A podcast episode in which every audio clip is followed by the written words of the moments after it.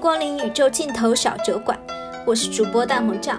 郭敬明导演的西片《晴雅集》自立项公布起就争议不断，我呢和很多吃瓜群众一样。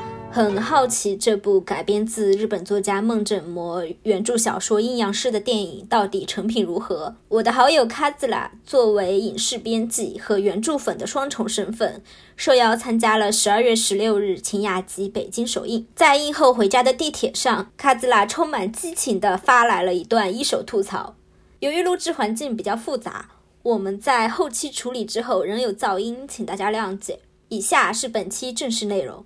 就是我不知道你们有没有看过这个阴阳师的原作，秦明他是有很多式神的，而在这个片子里面，这些男性式神都是一些很符合郭敬明审美的我没有见过的男演员。然后汪铎呢，作为郭敬明旗下非常力捧的一位演员，在这个片子里面占有非常非常重要的戏份，而且最后黑化成了最终 boss。不知道为什么他一黑化成最终 boss 之后，他就开始半裸了。他看起来像个人的时候就还可以吧，就是造型啊，我是说，不是说长。像啊，但是他一黑化他，然后包括郭敬明旁边一些式神，就是妆化的呢，都跟绝技里面那种很奇怪的人体彩绘是一样的，然后皮肤还死白，还半裸。最终 boss 战呢，因为剧情安排了袁博雅为了打败 boss 而死，而秦明抱着他痛哭这样的卖腐桥段，所以说一开始他们俩缺席了这个 boss 战。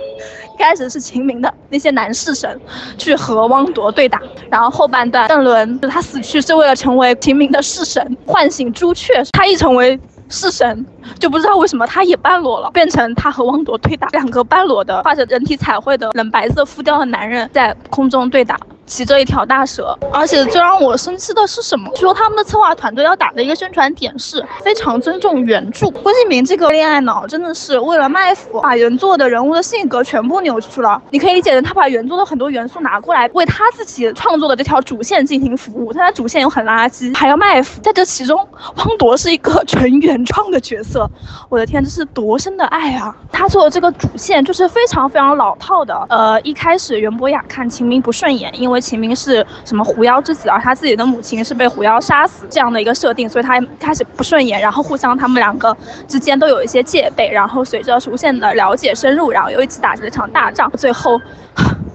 秦明说：“真正的阴阳师不是降服，而是守护。感谢你让我成为真正的阴阳师。”这样的令人恶的台词，这个剧情设定是完全完全违背了原作的人物性格的。因为原作两个人是非常平等的好朋友的关系，而他们之所以能够成为平等的好朋友，是因为袁博雅这个人虽然是一个有点傻的人，但他是一个憨厚正直的人，他对万事万物都秉持着一视同仁的态度，他对妖对人都是一样的。这也是他为什么能跟秦明成为好朋友的。原因，他们俩之间的友情是非常非常动人的。他们两个人之间是非常非常平等的关系，不可能存在谁成为谁的式神这种从属关系的。为了郭敬明自己要卖，他把这个人物性格整个改掉了。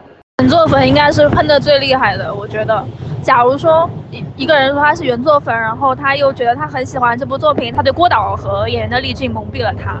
不过，不过，其实我又仔细想了想，已经不能这么说了，因为从根本上来说，这个设定就是跟原作设定已经很不一样了。包括说袁博雅自己也会法术，他是一个法师这件事情，他还是好像是每某个门派的大师兄。我的天呐，当他踏上类似于做类似于昆仑山的山，然后一群白衣弟子给他作揖，然后叫他大师兄的时候，我都惊呆了。他明明是日本平安京一个武将。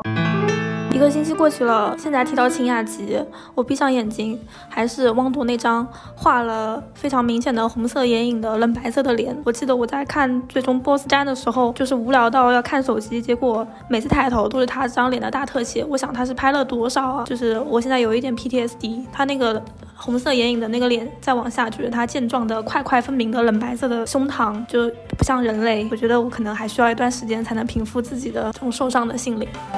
Thank you.